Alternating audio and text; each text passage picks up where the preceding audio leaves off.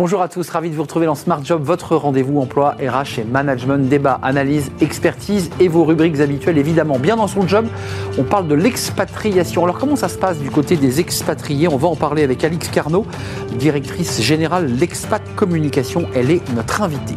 Le cercle RH, on va parler de la neurodiversité en entreprise et en particulier de la dyslexie. Deux invités, Marine Balançard, elle va sortir un livre le 7 mars prochain, Les super pouvoirs des dyslexiques en entreprise. Et puis Yenny Gors, auteur d'un livre aussi facile, elle est présidente de YN Co. Et on fera le point justement sur cette notion de neurodiversité. Fenêtre sur l'emploi, la rémunération climat au sein des euh, conseils d'administration et des CEO. C'est intéressant, on en parlera avec Monica de Virgilis, elle est présidente de Chapter Zero France. Et oui, la rémunération peut varier en fonction eh bien, de l'implication euh, du CEO euh, sur les, les sujets climat. On fera le point sur ce sujet à la fin de notre émission. Mais tout de suite, c'est bien dans son job.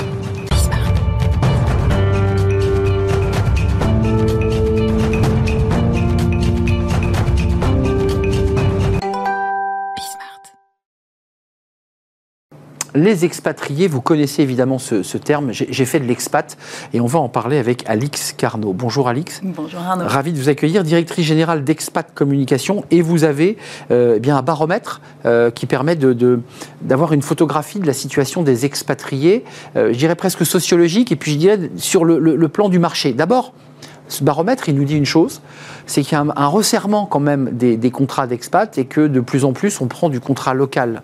Donc il y a moins d'expatriés, ça vous le confirmez Je ne le dirais pas comme ça. On a de plus en plus de contrats locaux.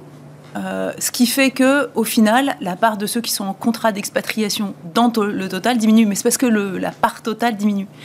Les contrats d'expat d'entreprise, ils ont diminué depuis les années 90, ils se tassent. Il y a évidemment une grosse baisse avec le Covid. Et pour l'instant, ça reprend pas mal. Je, précise, Alix, euh, quand vous dites les contrats locaux, c'est-à-dire que ce n'est pas les contrats d'expat où on emmenait euh, la famille, l'école était payée, tout était payé, euh, et payé avec le salaire français de, Total, L'Oréal et j'en passe. Non, c'est on, vous dit vous allez partir au Mexique, mais en contrat local. Ah, rien continuum. Il y a toujours. C'est plus fragile. Ah bien sûr, mais il y a toujours le contrat full expat avec tous les avantages dans les très grosses entreprises ou des plus petites. Et puis après, il y a des contrats où on se dit bon bah là, soit c'est peut-être pas la peine de mettre un expat, soit euh, en fait de plus en plus c'est les gens qui veulent partir en expatriation pour plein de raisons dont on pourra reparler. Mais si c'est eux qui veulent partir, pourquoi les accompagner comme quelqu'un à qui on leur est demandé? Et puis il y en a, c'est pas très clair. C'est un peu, bah, il aimerait bien partir, l'entreprise en a besoin aussi.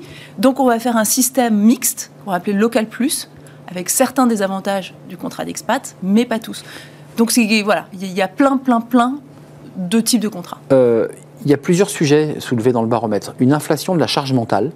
Euh, et puis on parlera aussi des enjeux de scolarité et des enjeux écologiques, parce qu'il y a évidemment chaque pays a ses enjeux, on l'a vu dans la crise agricole. Euh, mais d'abord, la charge mentale, c'est quoi? Comment elle se manifeste? Alors, la charge mentale, euh, on a regardé au départ, parce qu'on travaille beaucoup sur les écarts de perception entre les hommes et les femmes en expatriation. Quand on parle euh, femmes au boulot, femmes, machin, on, a souvent tendance à regarder la charge mentale. Donc on se dit, bah, on va regarder ce que ça donne. Et bien, surprise, ceux qui ont la plus grosse charge mentale en expatriation, n'est pas une question d'homme ou de femme, c'est une question de collaborateur ou de conjoint.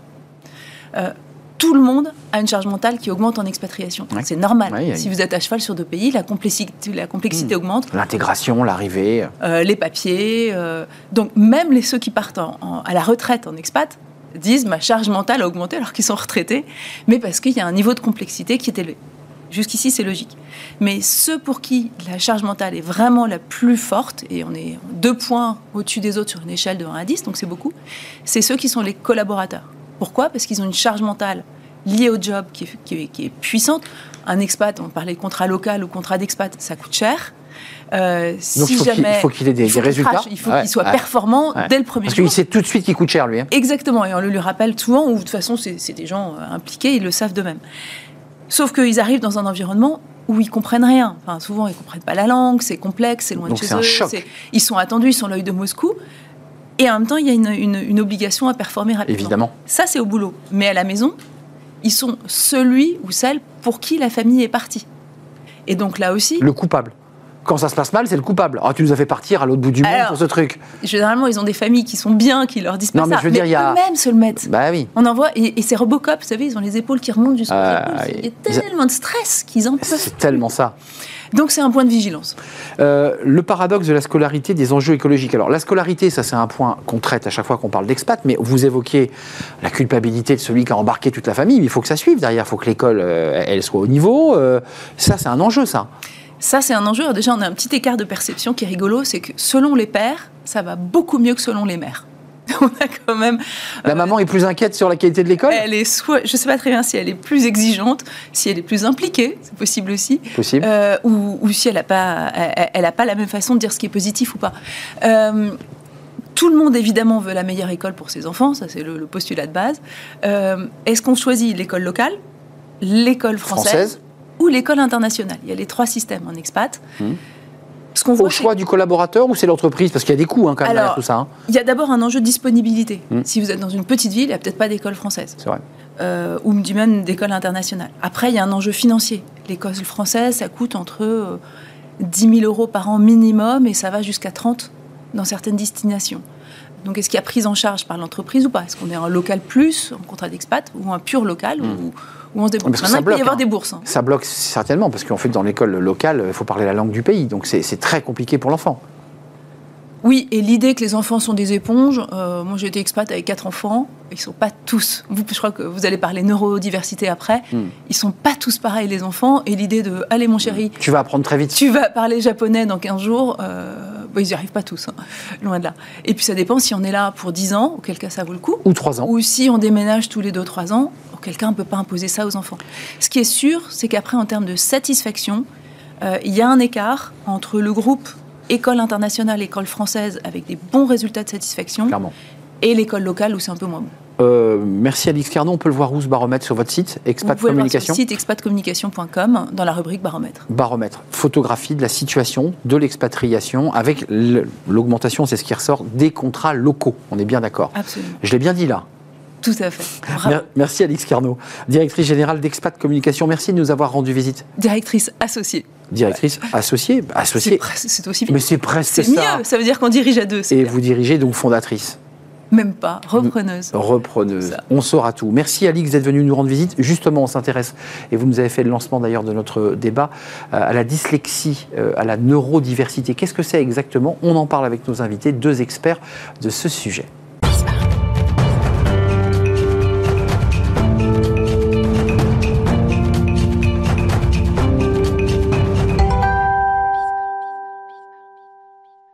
Le cercle RH et le débat de Smart Job pour parler de la neurodiversité, de la dyslexie, qui est une des familles de la neurodiversité. La dyslexie, je, le dis, j'utilise ce mot exprès parce qu'il y a eu un, débat, euh, même une polémique autour du ministre des Affaires étrangères qui, suite à des fautes d'orthographe, eh a, avoué, déclaré être dyslexique. Une forte dyslexie, a-t-il euh, expliqué. Et ce qui a ouvert un débat, une réflexion autour de la place euh, de ces personnes victimes de ce trouble en entreprise, de leur intégration ou pas, de leur difficulté à trouver leur place euh, au sein de- de- d'une entreprise. On en parle avec Marine Balançard. Bonjour Marine. Bonjour Arnaud. C'est un vrai plaisir de vous accueillir, euh, directrice générale d'Ariséal, euh, qui est une structure de, de formation, si je ne Et de m'abuse. conseils. Et de conseils. Et vous êtes auteur d'un livre qui va sortir le 7 mars prochain. Donc, c'est un livre qui est au cœur de l'actualité. Les super pouvoirs des dyslexiques en entreprise, sorti chez Erol, avec un co-auteur dyslexique. C'est- Vous avez vraiment écrit ce livre à quatre mains. Euh, et, et- et ça vous a enrichi, j'imagine, mutuellement? Oui, ça nous a mis en difficulté chacun, euh, mais pour euh, finalement de la performance. Et c'est ce qu'on voudrait dire à travers ce livre. Donc ces, ces témoignages et regards croisés autour de ce sujet. Et puis euh, Yenny Gors, qui est déjà venue sur notre plateau. Bonjour Yenny, euh, présidente de Y Co, auteur de Facile, qui est sorti chez, chez Télémac. Alors vous, vous êtes aussi euh, très intégré dans la structure euh, créée par euh, l'ancien directeur général d'Andros, euh, Vivre et Travailler Autrement, qui euh, eh bien, milite et organise véritablement des, des sessions d'accompagnement des personnes en situation d'autisme pour les intégrer euh, dans l'entreprise. Euh, Vous-même, hein, vous, êtes, vous êtes atteinte d'une forme, de neurodiversité, vous appartenez à la grande famille des, des personnes atteintes de troubles neurodivers. Merci d'être là. Euh, Marine Balançard, là, pourquoi vous avez choisi de vous atteler à ce sujet. Pourquoi vous vous êtes dit c'est important d'en parler? Pourquoi c'est un peu l'angle mort, et pour ne pas dire le tabou, ce sujet. Alors, pourquoi? Il y a deux raisons. D'abord, je m'intéresse beaucoup à la prise de décision et à la performance dans la prise de décision. Et moins euh, le collectif qui prend une décision est diversifié et plus la décision est pauvre. Ce qui interroge d'ailleurs sur les conseils d'administration, les COBEX, les CODIR, dans lesquels toutes les, tous les participants ont le même diplôme, se comprennent à demi-mot, et cette absence de diversité crée une certaine pauvreté. On pense pareil, on décide pareil. Voilà, on, se comprend sans, sans, même euh, se parler. Et donc, euh, on est dans des habitudes de décision, une façon identique de voir le monde. Et puis la deuxième chose, c'est que j'étais assez euh, touchée par le fait que les dyslexiques ne, se, disent pas, enfin, ne parlent pas de ce trouble euh, qu'ils subissent, qu'ils supportent. Et le dernier en date, c'est Stéphane Séjourné. 6 à 8% des Français, dites-vous, enfin, ce sont les études qui disent que 6 à 8% des Français, on ne sait pas trop. Oui, on s'aperçoit que c'est sans doute 1 euh, sur 10 euh, qui est concerné par ce trouble et ça peut monter à 15% dans certains pays. En fait, la mesure n'est pas très claire. Mais en gros, on peut dire que 20 des Français sont concernés par la neurodiversité. Voilà. Et puis euh, l'autre chose, c'est que euh, en entreprise, on a besoin de personnes qui soient euh, authentiques et qui révèlent leur part de, leur, oui, leur authenticité. Marine, juste un mot, je vais donner la parole à Yanni, mais la dyslexie en termes concrets, pour qu'on comprenne ce que c'est, c'est un problème lorsqu'on écrit, puisque si j'ai bien compris, l'oralité ça ne pose pas de problème.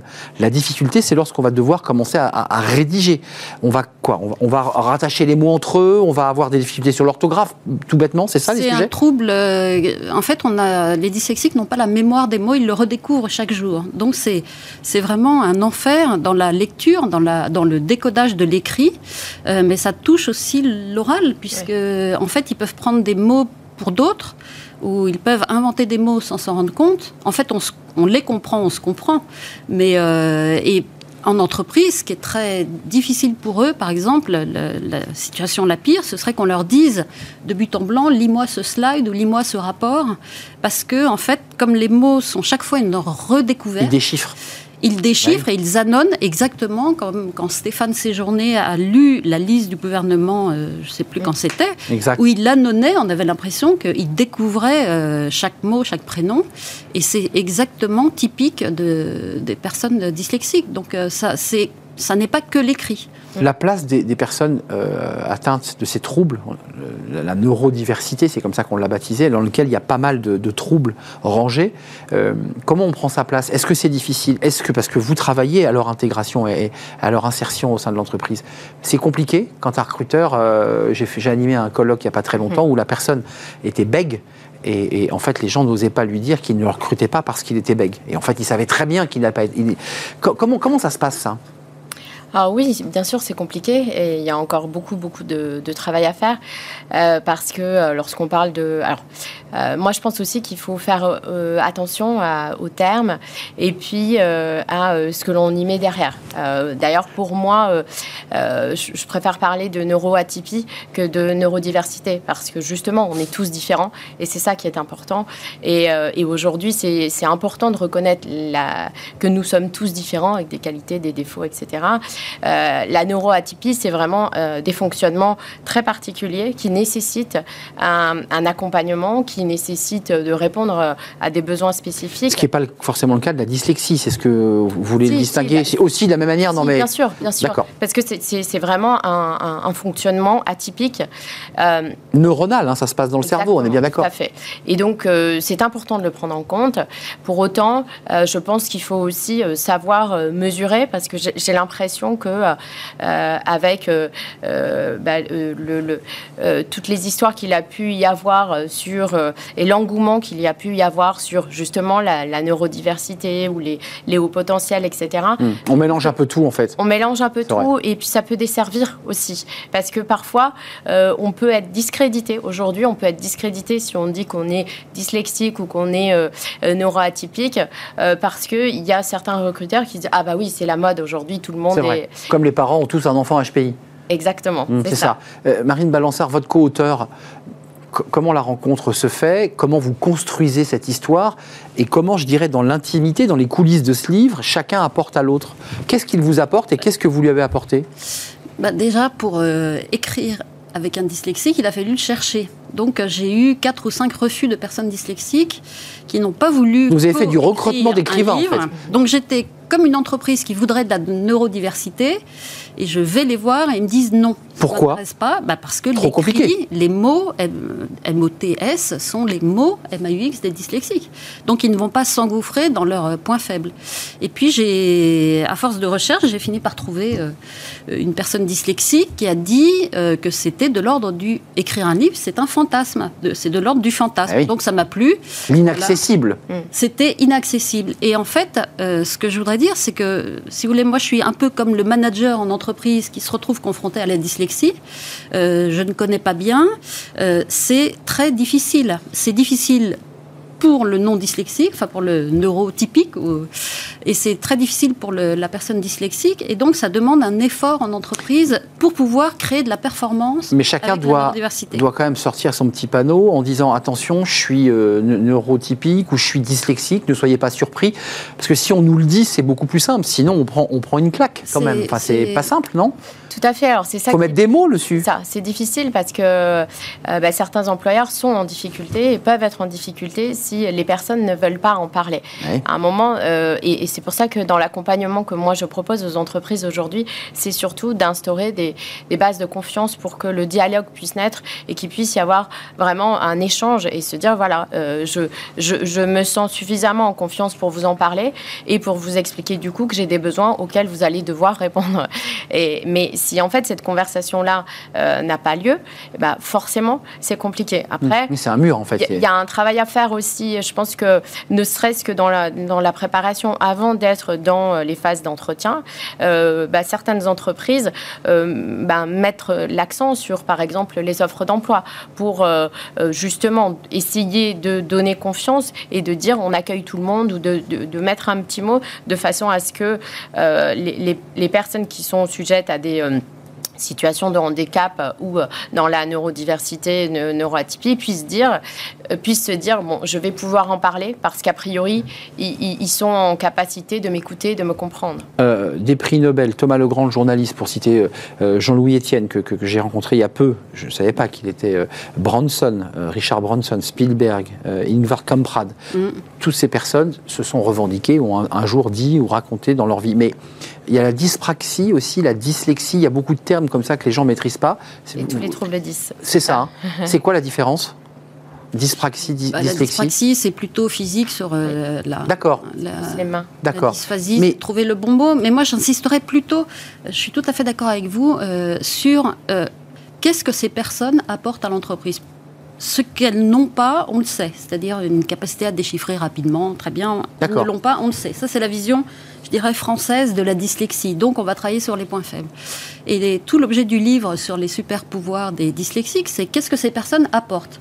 Ben, En fait, les dyslexiques sont très entrepreneurs. C'est-à-dire, euh, Steve Jobs ou Richard Branson euh, ont créé des entreprises et n'auraient jamais performé dans une entreprise classique parce que déjà, ils auraient envoyé un CV truffé de fautes. Et, euh, déjà, ils étaient. déjà, ils n'accèdent même pas à l'entretien d'embauche. Donc, déjà. Mais ils fonctionnent même. On comprend que c'est l'écrit, on est parti de là, mais il y a aussi une manière de penser le monde différemment Il y a une façon de percevoir le monde qui est très différente. Et dans un monde complexe comme auquel on fait face aujourd'hui, ce sont ces personnes qui vont pouvoir générer l'innovation, qui vont pouvoir donner les grandes tendances, qui vont pouvoir avoir une vision globale. À condition de leur faire confiance. Enfin, à condition de leur laisser l'espace d'expression. Voilà, c'est pas tellement de leur faire confiance, c'est de euh, leur d'avoir, de leur permettre d'avoir une sécurité psychologique où ils vont pouvoir faire fleurir leur talent. C'est-à-dire d'arrêter de leur demander de pondre des rapports de 20 pages quand on sait qu'ils ont du mal à écrire. Qui une torture. Voilà. Et donc, euh, je rappelle que les services secrets anglais emploient énormément de personnes dyslexiques. En fait, ils regardent leur points positifs, leur euh, façon de penser, et c'est eux qui protègent le territoire anglais. Ils sont recrutés euh, massivement et je pense que pour leur façon de penser. Yéni, c'est intéressant. La, la, grosse problématique que l'on rencontre, pour moi, enfin à mon sens aujourd'hui, euh, c'est le système français dans la prise en compte du handicap au, sens très large. Au, sens large, puisqu'en fait, on se limite encore et encore aujourd'hui à regarder ce que les personnes ne peuvent pas faire. ce, vrai. ce, en quoi, et, et tous les mots, incapacité, etc., etc. Et en Donc fait, c'est très dévalorisant. Forcément, parce qu'on se dit, oh, ben, euh, elle ne peut pas ci, il ne peut pas là, euh, et il a plus de. voilà. Et, et ça, c'est très compliqué. Et je pense que c'est ça qui, euh, qu'il faudrait petit à petit réussir à changer. C'est vraiment se dire, bah, peu importe. Moi, je dis souvent, je l'avais écrit aussi dans le livre, je pense qu'on est tous à un moment de notre vie, à plusieurs moments de notre vie, en situation de handicap. Moi, avant d'avoir ma RQTH, je l'ai été mille fois parce qu'on a tous plusieurs casquettes, qu'on a une vie et qu'une vie s'est fait de, de, de, de plein de situations euh, que l'on peut avoir du mal à gérer. Et donc, à partir du moment où on se dit, on est tous à un moment ou à un autre en situation de handicap, du coup, arrêtons de regarder ce qui nous pose problème à un instant T Mais et voyons. regardons plutôt bah, quelles sont les spécificités de chacun, les compétences de chacun, les valeurs de chacun. Et, et forcément, ce sera beaucoup plus euh, pertinent et cohérent. Donc, vous l'évoquiez tout à l'heure, c'est pas qu'une anecdote, les services secrets, c'est cette manière de regarder, d'avoir un regard très différent, euh, qui, est, qui est un vrai scan euh, qui peut aider les services, entrepreneurs. Euh, est-ce qu'il faut que dans les CV, puisqu'on a, c'est c'est un, un débat aussi à destination des RH, est-ce que dans les, les recrutements, on rajoute, on- il faut rajouter poste ouvert au neuro, à la neurodiversité? Co- Comment, comment on peut envoyer des gages à ceux qui disent mais je vais pas envoyer un CV, je vais me faire retoquer. Je pense qu'il y a quand même des votre co-auteur, il fait quoi par exemple sans, sans spoiler votre livre? Il travaille chez un concurrent de Bismart, euh, qui commence par B aussi. Euh, il est plutôt dans le commercial, donc sur euh, quelque chose de très oral. Dans l'oral. Voilà. Mais euh, les dyslexiques en entreprise sont souvent trois ou quatre niveaux en dessous de ce qu'ils pourraient faire. Alors eux-mêmes s'autocensurent Oui. euh, et n'osent pas parce que dans tel job, on va me demander tellement d'écrits que je ne vais pas pouvoir euh, répondre. Et donc, les, pour les entreprises, c'est un manque d'efficacité de performance. En fait, ils ont des espèces de, de, de personnes qui sont euh, debout sur les freins pour ne pas se faire voir. Sur LinkedIn, on peut spécifier qu'on a une pensée dyslexique. C'est sous, euh, c'est Richard Branson qui a insisté pour que ce soit une, euh, une compétence sous LinkedIn. Donc on peut cocher maintenant qu'on a une pensée dyslexique, c'est-à-dire plus globale, plus latérale, plus créative et innovante. Euh, Justement, pour en venir, l'émission se termine, mais vous disiez attention, il ne faut pas tout mélanger, il y a les HPI. Quand, moi, je peux très bien mettre sur mon, mon onglet compétences, parce que je l'ai transformé il y a peu, je mets pensée dyslexique, mais qu'est-ce qu'il prouve? Tout est possible, hein. j'ai une pensée dyslexique, allez. Oui, justement, et je pense que c'est important aussi de, de- de faire attention Bah oui. à ça parce que euh, euh, bah, euh, ce, ce, ce- ce genre de, de, de situation, de troubles, ils doivent être euh, diagnostiqués par des professionnels. Il y a des professionnels très bons qui existent et, et je pense qu'il ne faut pas tout mélanger en fait. C'est pas pour moi être faire partie de la neuroatypie, c'est pas juste dire je suis beaucoup plus doué sur tous les ça. sujets. C'est Mm. pas du tout le cas. Mm.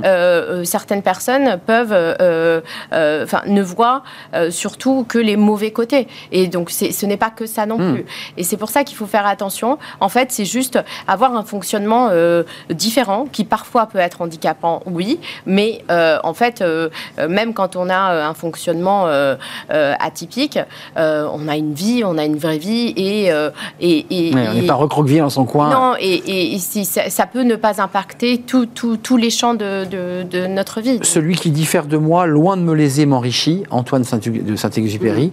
Euh, je voudrais signaler ce livre, vous viendrez nous en parler, Marine Balançard, euh, auteur de Les super pouvoirs des dyslexiques en entreprise Erol, avec un co-auteur dont on connaîtra l'identité euh, lorsque le livre sortira.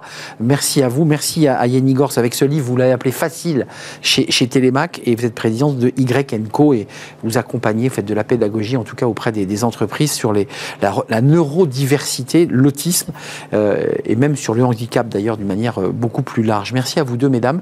Merci. Euh, Merci. à très bientôt. Euh, bon voyage et on termine notre émission évidemment avec Fenêtre sur l'emploi et on accueille notre invité.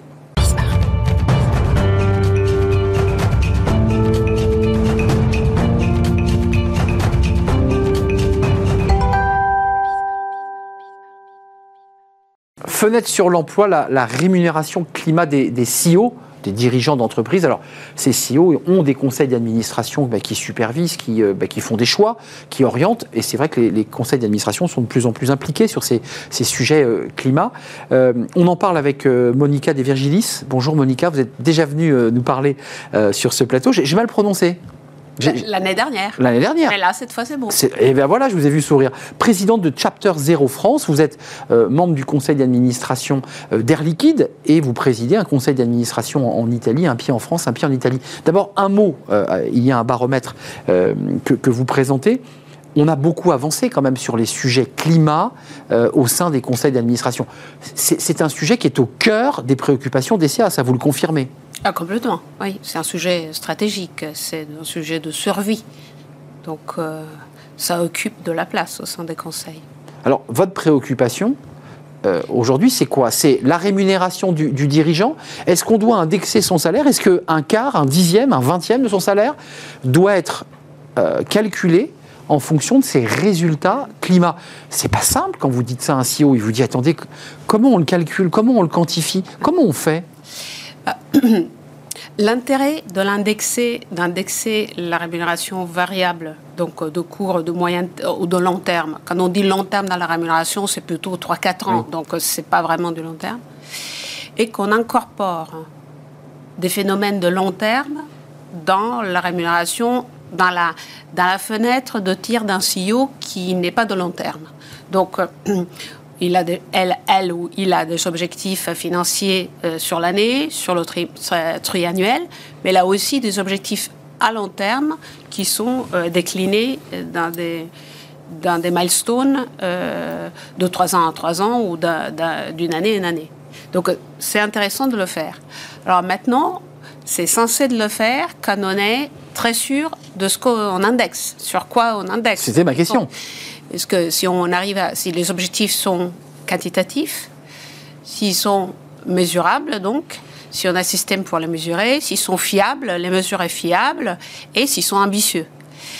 Si tout ça est, réalisé, et si on a aussi un objectif de mesure, un, une historique de mesure, alors là, il faut indexer. À quel niveau avec quel poids ça change, euh, ça, ça, spécifique en fonction du secteur et en fonction du moment historique. Euh, L'Institut français des administrateurs et administratrices IFA ainsi que euh, Ethic Board et Chapter Zero France publient donc ce troisième baromètre des rémunérations consacrées aux objectifs climat dans la politique de rémunération. Qu'est-ce que ça dit? On en est où là concrètement? Bah, On avance très très bien au niveau du déploiement des objectifs. et en particulier des objectifs quantitatifs plus de la moitié des sociétés du SBF 120 intègrent donc un objectif, comme je disais, mesurable. Donc ça, c'est très très bien. Euh, alors que euh, le niveau d'opérationnalisation du plan climat et donc de la réalisation de ces objectifs est très hétérogène. Hétérogène, il y a une, raison de fond, vient du fait que euh, les, objectifs climat et euh, les objectifs climat et les plans climat euh, ont été euh, volontaires jusqu'à présent. C'est la CSRD qui, les ancre dans une, forme d'obligatoriété d'un point de vue de, de, la disclosure. Donc, on a des sociétés qui sont très avancées et d'autres moins. Et même les sociétés qui ont donc un plan climat c'est souvent pas opérationnalisé. Je veux dire qu'il n'y a, il y a pas un plan d'action, des capex alloués, tout ça. Donc votre inquiétude avant de nous quitter, c'est effectivement le, caractère opérationnel de décisions qui sont prises et qui ne sont pas forcément euh, mises en application concrète? Oui, parce qu'il faut du temps pour faire ça. Il y a du greenwashing en un euh, bah, Il y en a de partout. Euh, mais je pense qu'en France, il y a une histoire dans l'obligation de reporting et de disclosure qui est lointaine. Donc, euh, c'est mieux que dans d'autres pays. Mais euh, bah, il y a encore du travail à faire sur, la fiabilité de la mesure. Euh, ce baromètre à découvrir sur le site de l'IFA, euh, Ethic Board, et, sur le, site de Chapter Zero euh, France. merci Monica de Virgilis d'être venue nous voir, présidente de Chapter Zero France, parce qu'on a compris que c'était une structure. Parce que c'est une famille de plein de chapters. Exactement, avec un baromètre qui est très intéressant parce que ça permet ensuite d'avoir un tableau de bord chaque année et de pouvoir le suivre et d'observer l'évolution. Merci de nous avoir rendu visite, c'est un vrai plaisir. L'émission est terminée. Merci à, toute l'équipe qui m'a aidé à, la réaliser, Romain Luc à la réalisation, euh, Saïd au son et je remercie l'équipe de programmation, euh, Alexis Mathieu aujourd'hui aux manettes que je remercie et merci à vous pour vos messages euh, et tous les, les messages que vous nous envoyez. À très très bientôt. Bye bye.